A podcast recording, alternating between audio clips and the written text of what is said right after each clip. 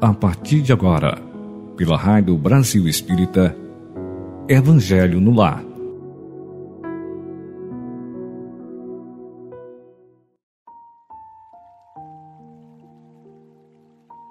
Caros ouvintes da Rádio Brasil Espírita, bem-vindos ao nosso estudo de amor e fraternidade à luz do Espiritismo codificado por Allan Kardec. Feliz estou por estarmos unidos em vibrações amorosas. Sugiro que convide todos que estão com você neste momento para participarem do nosso Evangelho no Lar. Providencie para cada participante um copo com água ou uma garrafa para ser magnetizada por nossos mentores com as bênçãos do Mestre Jesus. Faça agora uma respiração profunda, calma e suave com seu pensamento em Jesus. Sorria e saiba que estamos em conexão com Ele, com a espiritualidade da luz, com nossos mentores, pois onde estiver uma ou duas pessoas ou mais em meu nome, disse Jesus, ali estarei. A mensagem de hoje será número 34 do livro Vinha de Luz, ditada pelo Espírito de Emmanuel e psicografada por Francisco Cândido Xavier. Não basta ver, é o título. E logo viu e o foi seguindo, glorificando a Deus. E todo o povo, vendo isso, dava louvores a Deus. Lucas capítulo 18, versículo 43. A atitude do cego de Jericó representa padrão elevado a todo discípulo sincero do Evangelho. O enfermo de boa vontade procura primeiramente o Mestre diante da multidão. Em seguida, a cura acompanha Jesus, glorificando a Deus. E todo o povo observando o benefício, a gratidão e a fidelidade reunidos, voltasse para a confiança do divino poder. A maioria dos necessitados, porém, assume posição muito diversa. Quase todos os doentes reclamam a atuação do Cristo, exigindo que a dádiva desça aos caprichos perniciosos que lhes são peculiares, sem qualquer esforço pela elevação de si mesmo à bênção do Mestre. Em razão disso, a terra está repleta dos que creem e descreem estudam e não aprendem, esperam e desesperam, ensinam e não sabem, confiam e duvidam. Aquele que recebe dádivas pode ser socialmente beneficiário. E apenas somente. O que, porém, recebe favor e agradece, vendo a luz e seguindo-a, será redimido. É óbvio que o mundo inteiro reclama visão com Cristo, mas não basta ver simplesmente. Os que circunscrevem ao ato de enxergar podem ser bons narradores, excelentes estatísticos, entretanto, para ver e glorificar o Senhor é indispensável marchar nas pegadas do Cristo, escalando com ele a montanha do trabalho e do testemunho. Vamos ao comentário. Essa mensagem nos alerta quanto é importante ser grato de coração. E como é ser grato? É dizer, ah, obrigada. Ou é dar testemunho do benefício recebido e de que forma? Quando Lucas disse, eu segui o glorificando a Deus, demonstrou que, enfermo, após procurar e ser atendido pelo Mestre, o seguiu recebido de forma espontânea. Isto é, procurou seguir seus ensinamentos, seus exemplos, testemunhando bem recebido. Essa sim é uma atitude que inspira. Não basta ver, não basta receber, não basta só olhar, é preciso praticar. A cegueira não é só física, Quantos são chamados a ver? Tem a oportunidade de ampliar a visão, aceita as orientações, mas depois cai no esquecimento pois não praticam as lições recebidas, deixando-as para depois. E isso acarreta a necessidade de passar por recuperações. E assim continua nosso planeta povoado por pessoas que creem e descreem, estudam e não aprendem, esperam e desesperam, ensinam e não sabem, confiam, mas duvidam, como consta na lição de hoje. Ser apenas beneficiário da dádiva obtida não é suficiente. É necessário seguir a luz recebida, isto é, é necessário aprender a pescar. Vamos agora elevar nosso pensamento a Deus, a Jesus e a Maria, nossa mãe querida. Agradecemos, amados, com toda a nossa confiança e amor, e nossa consciência, a valiosa oportunidade de reflexão a respeito do pedir, receber, agradecer e praticar. Gratidão, mestre amado, mentores, amigos, pela fluidificação de nossa água, que beneficia nossa saúde, atuando segundo a necessidade de cada pessoa que ingere essa água magnetizada com tanto amor. Que assim seja. O Evangelho de hoje nós vamos dar continuidade ao capítulo 11. O item 2 é sobre os homens se amassem como um mútuo amor. Mas bem praticada seria caridade. Mas para isso, mister fora vos esforçasseis por largar esta couraça que vos cobre os corações, a fim de se tornarem eles mais sensíveis aos sofrimentos alheios. A rigidez mata os bons sentimentos.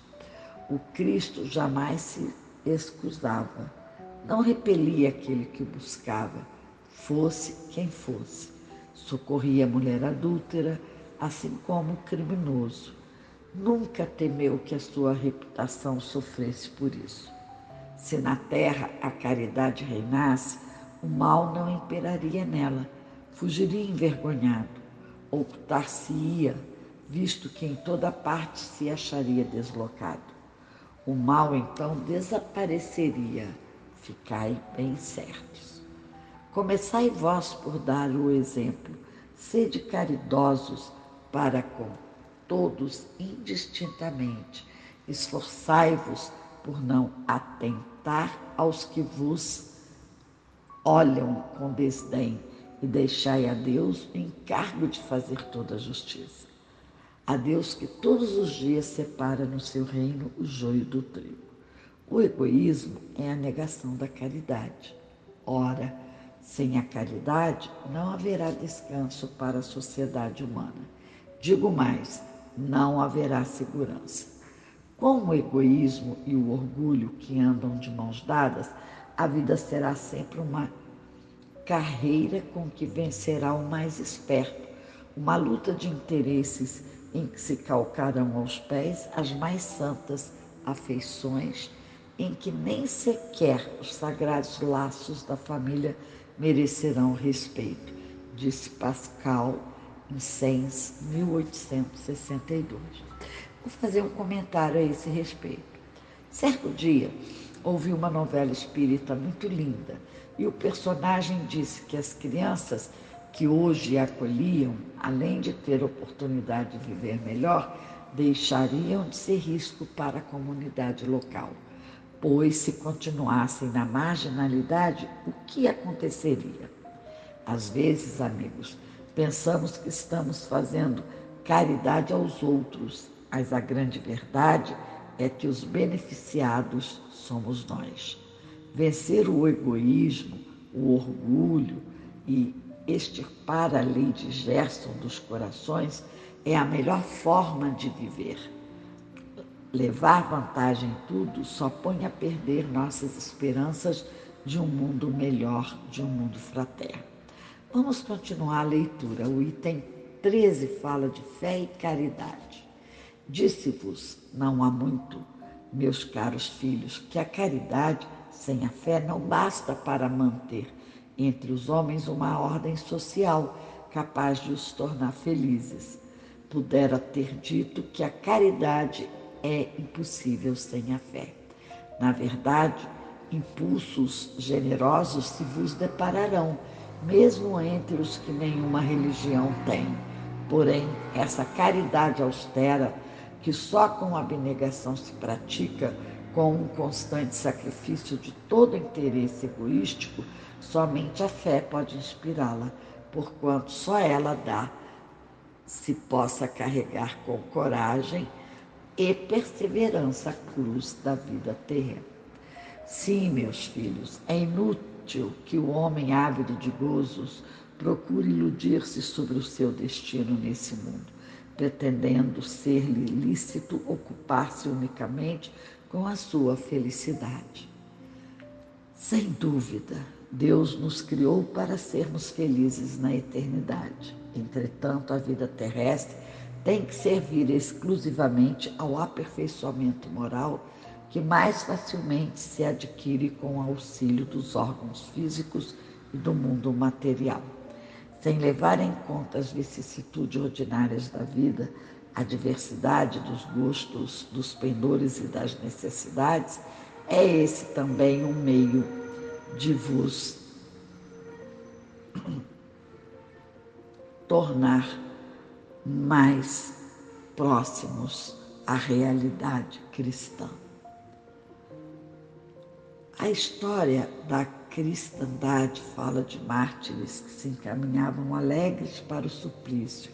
Hoje, na vossa sociedade, para seres cristãos, não se vos faz mister nem o holocausto do martírio, nem o sacrifício da vida mas única e exclusivamente o sacrifício do vosso egoísmo, do vosso orgulho e da vossa vaidade. Triunfareis se a caridade vos inspirar e vos sustentar a fé. Espírito Protetor, em Cracóvia, 1861. O item, o item 14 fala a caridade para os criminosos. A verdadeira caridade constitui um dos mais sublimes ensinamentos que Deus deu ao mundo. Completa fraternidade deve existir entre os verdadeiros seguidores da sua doutrina. Deveis amar os desgraçados, os criminosos, como criaturas que são de Deus, às quais o perdão e a misericórdia serão concedidos e se arrependerem como também a vós pelas faltas que cometeis contra a sua lei. Considerai que sois mais repreensíveis, mais culpados do que aqueles a quem negardes perdão e comiseração, pois as mais das vezes eles não conhecem Deus como o conheceis, e muito menos lhes será pedido do que a vós. Não julgueis, ó, oh, não julgueis absolutamente, meus caros amigos, porquanto o juízo que proferirdes ainda mais severamente vos será aplicado, e precisais de indulgência para os pecados em que sem cessar incorreis. Ignorais que há muitas ações que são crimes aos olhos de Deus de pureza e que o mundo nem sequer como faltas leves considera? A verdadeira caridade não consiste apenas na esmola que dás, nem mesmo nas palavras de consolação que lhe aditeis. Não, não é apenas isso o que Deus exige de vós. A caridade sublime de Jesus ensinou também consiste na benevolência de que useis sempre e em todas as coisas para com o vosso próximo. Podeis ainda exercitar essa virtude sublime com relação a seres para os quais nenhuma utilidade terão as vossas esmolas, mas que algumas palavras de consolo, de encorajamento, de amor conduzirão ao Senhor Supremo. Estão próximos os tempos, repito, em que neste planeta reinará a grande fraternidade em que os homens obedecerão à lei do Cristo, lei que será freio e esperança e conduzirá as almas às moradas ditosas. Amai-vos, pois, como filhos do mesmo Pai. Não estabeleçais diferenças entre os outros e felizes, porquanto quer Deus que todos sejam iguais, a ninguém desprezeis. Permite Deus que entre vós se achem grandes criminosos, para que vos sirvam de ensinamento. Em breve, quando os homens se encontrarem submetidos às verdadeiras leis de Deus, já não haverá necessidade desses. Amar o próximo como a si mesmo, ensinos todos os espíritos impuros e revoltados serão relegados para mundos inferiores de acordo com as suas inclinações. Deveis àqueles de quem falo o socorro das vossas preces. É a verdadeira caridade. Não vos cabe dizer de um criminoso, é um miserável, deve se expurgar de sua presença a terra muito branda é para um ser de tal espécie a morte que lhe infligem. Não, não é assim que vos compete falar. Observai o vosso modelo Jesus, que diria ele se visse junto de si um desses desgraçados. Lamentá-lo-ia, considerá-lo-ia um doente, bem digno de piedade, estender-lhe-ia a mão. Em realidade, não podeis fazer o mesmo, mas pelo menos podeis orar por ele, assistir-lhe o Espírito durante o tempo que ainda haja de passar na terra. Pode ele ser tocado de arrependimento se orardes com fé. É tanto o vosso próximo como o melhor dos homens. Sua alma transviada e revoltada foi criada como a vossa para se aperfeiçoar Ajudai-o, pois, a sair do lameiro e orai por ele. Isabel de França, Ava, 1862. Deve-se expor a vida por um malfeitor? Comentário. A explicação e recomendação de Isabel de França nesse item 14 me fez lembrar de uma recente passagem em que fui surpreendida por uma amiga querida solicitando prece para uma pessoa que, no meu infeliz julgamento, só mal estava fazendo para muitas outras. Quando ela, a minha amiga, convidou-me para orar por tal pessoa, eu reagi egoisticamente e disse para ela: Como assim? Fazer prece todos os dias por essa criatura? Pois é, ouvintes, minha lúcida amiga está certíssima. Ela literalmente me alertou para ter caridade para com os criminosos. E hoje vejo ratificado esse ensinamento nesse item 14 do 11 capítulo do Evangelho segundo o Espiritismo. Sou grata a essa amiga e aos mentores que a intuiu a dar-me essa rica lição. Vamos continuar a leitura. O item 15 é sobre a indagação deve-se expor a vida por um malfeitor?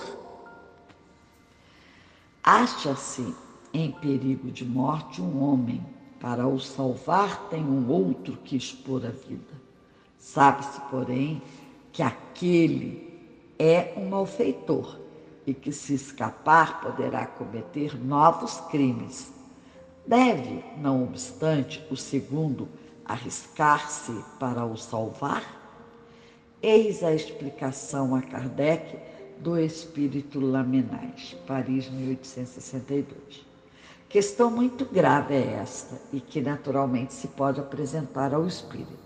Responderei na conformidade do meu adiantamento moral, pois o de que se trata é de saber se se deve expor a vida, mesmo por um malfeitor. O devotamento é cego, socorre-se o inimigo. Deve-se, portanto, socorrer o inimigo da sociedade, a uma malfeitora em suma. Julgais que será somente a morte que, em tal caso, se corre a arrancar o desgraçado? É talvez a toda a sua vida passada. Imaginai com efeito que nos rápidos instantes que lhe arrebata os derradeiros alentos de vida, o homem perdido volve ao seu passado ou que antes este se ergue diante dele. A morte, quiçá, lhe chega cedo demais. A reencarnação poderá vir a ser-lhe terrível. Lançai-vos então, ó homens, lançai-vos todos vós, a quem a ciência espírita esclareceu. Lançai-vos, arrancai-o a sua condenação. E talvez esse homem que teria morrido a blasfemar se atirará nos vossos braços. Todavia, não tendes que indagar se o fará ou não. Socorrei-o por quanto, salvando-o, obedeceis à voz do coração que vos diz: Pode salvá-lo, salva-o, disse Lamenais. Bom, vamos fazer um comentário a esse respeito. É, ouvintes, hoje fui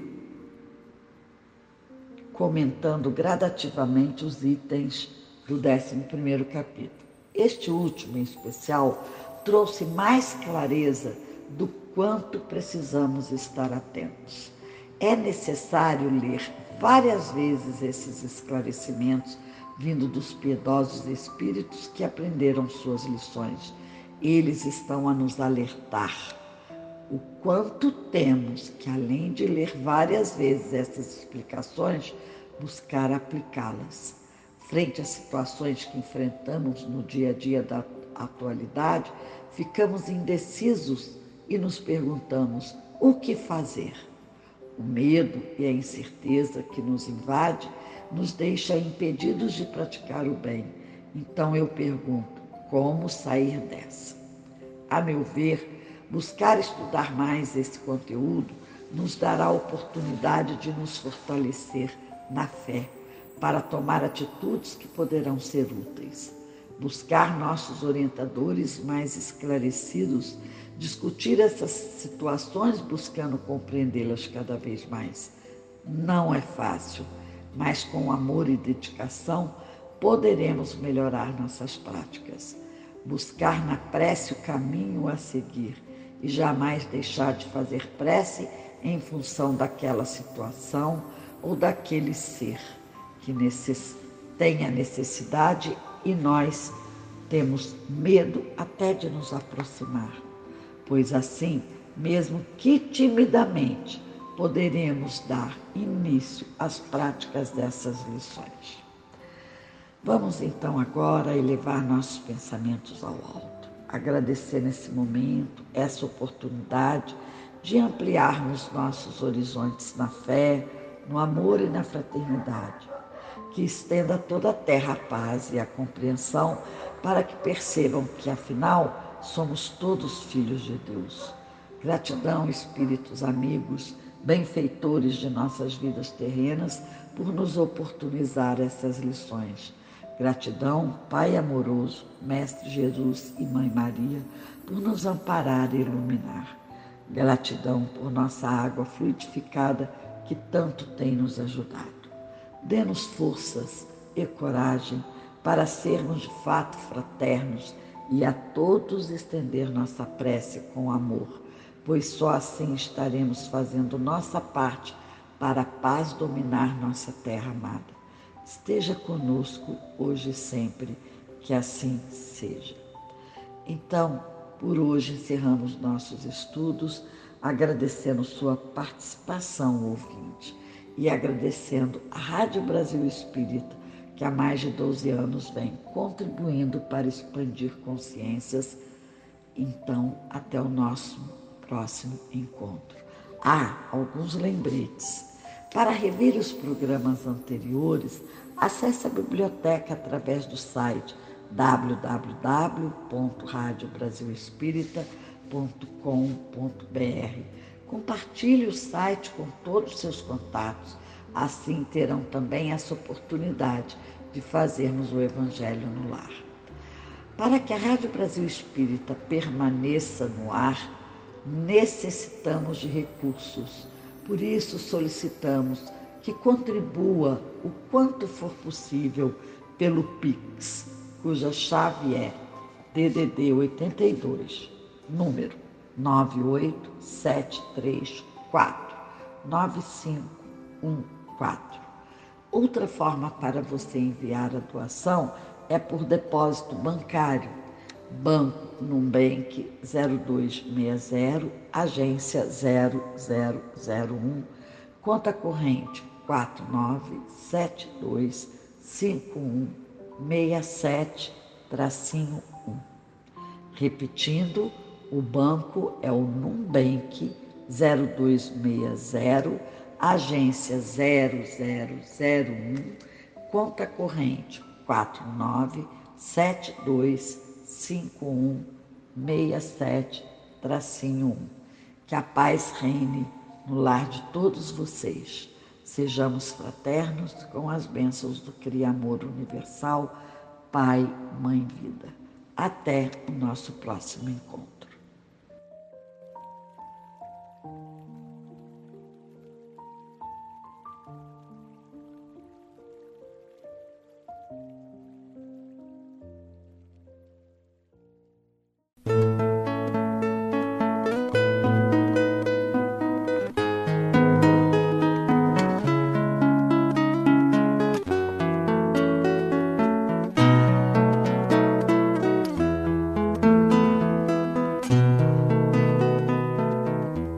Jesus passear na minha vida. Quero voltar aos lugares em que fiquei só. Quero voltar lá contigo, vendo que estavas comigo. Quero sentir teu amor a me embalar. Cura, Senhor, onde dói. Cura, Senhor, bem aqui. Cura, Senhor, onde eu não posso ir. Cura, Senhor, onde dói Senhor, bem aqui. Cura, Senhor, onde eu não posso ir. Quando a lembrança me faz adormecer. Sabes que a espada da dor entra em meu ser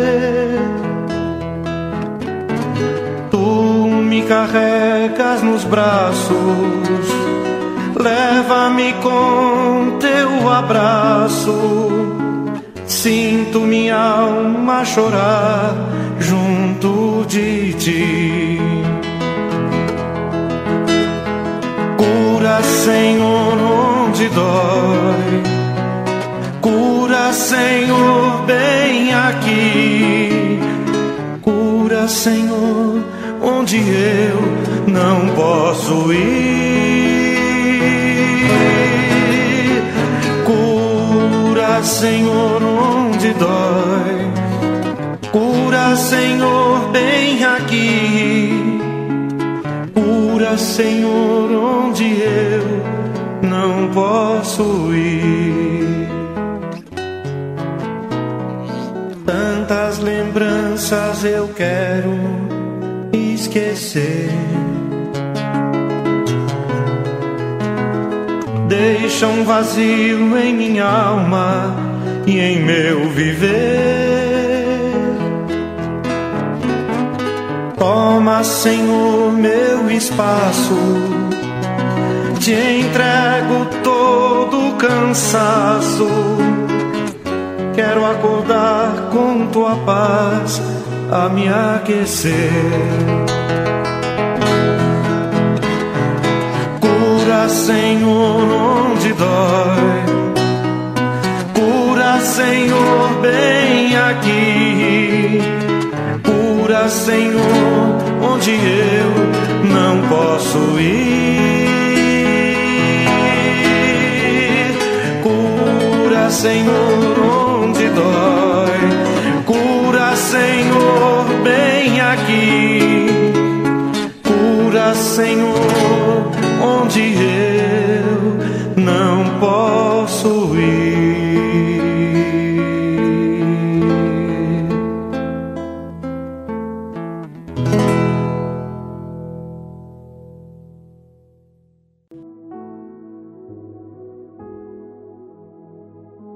Você escutou pela Rádio Brasil Espírita Evangelho no Lar